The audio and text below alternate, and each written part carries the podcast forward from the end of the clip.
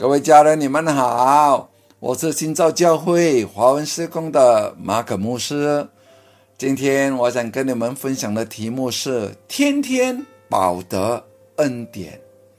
在约翰福音第六章第三十五节，我所喜悦的章节，耶稣说：“我就是生命的粮，到我这里来的必定不饿，信我的永远不可。”我要鼓励你们。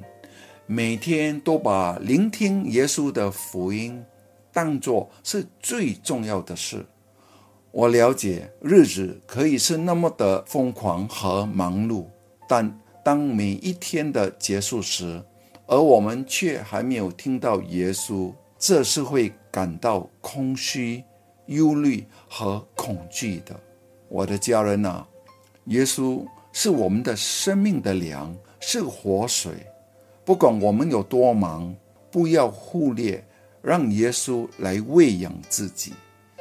我知道这听起来太简单了，你可能在问自己：单单的听到耶稣，怎么能够改变我的生命和处境呢？真理是，神的事是确实而不复杂。想想那个患血肉的十二年的妇人。只是听到关于耶稣和他的恩典，就让他满有了那么多的盼望，那么多的信心和那么多的勇气，领受到自己心中相信的医治。不要以为这听起来简单，就低估了听到耶稣所能彰显的大能。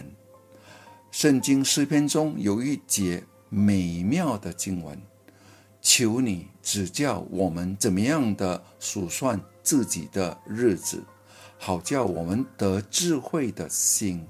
诗篇第九十章第十二节，你是否希望知道数算日子的秘诀的秘密，好叫自己生命中的每一天都不会浪费呢？在第十四节中就能够找到答案。经文说：“求你使我们早早的保得你的慈爱。”这里用的“慈爱”的词是希伯来文中的“哈塞”，意思就是神的恩典。神在告诉我们要天天的保得他的恩典。我建议你在任何。在做任何事之前，不管是看报纸、查看邮件，还是要拨打重要的电话，每一天都以耶稣开始，先让自己保得他的恩典。你可以读一篇关于神恩典的灵修文章，吸取天父的爱，默念他的恩典。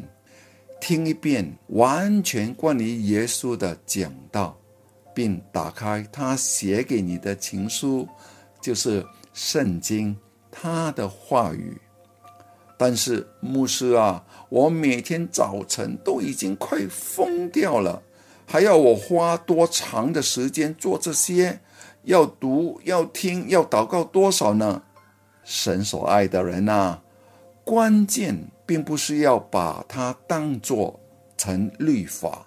如果早晨对你不适合，就找一个最适合自己的时间，或许是中午休息的时候，或许是晚上临睡前。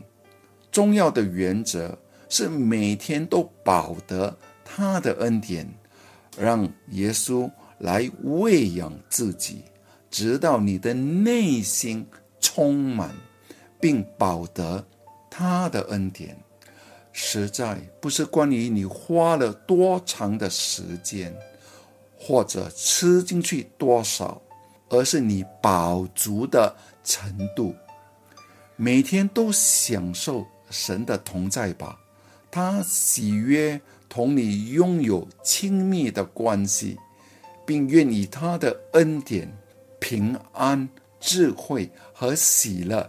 充满你的心，亲爱的家人呐，阿门。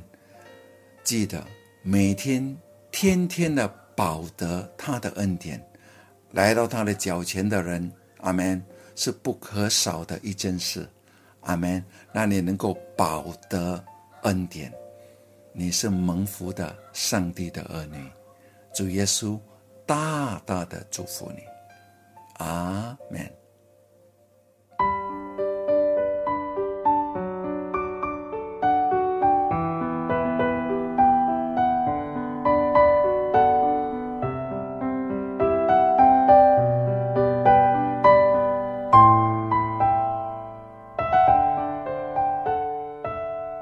耶稣，你被钉在十字架，把自己献。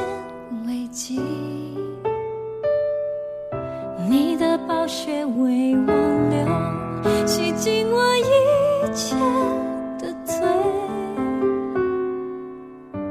眼泪是为我哭，一点一滴都充满爱。罪的代价在你身上。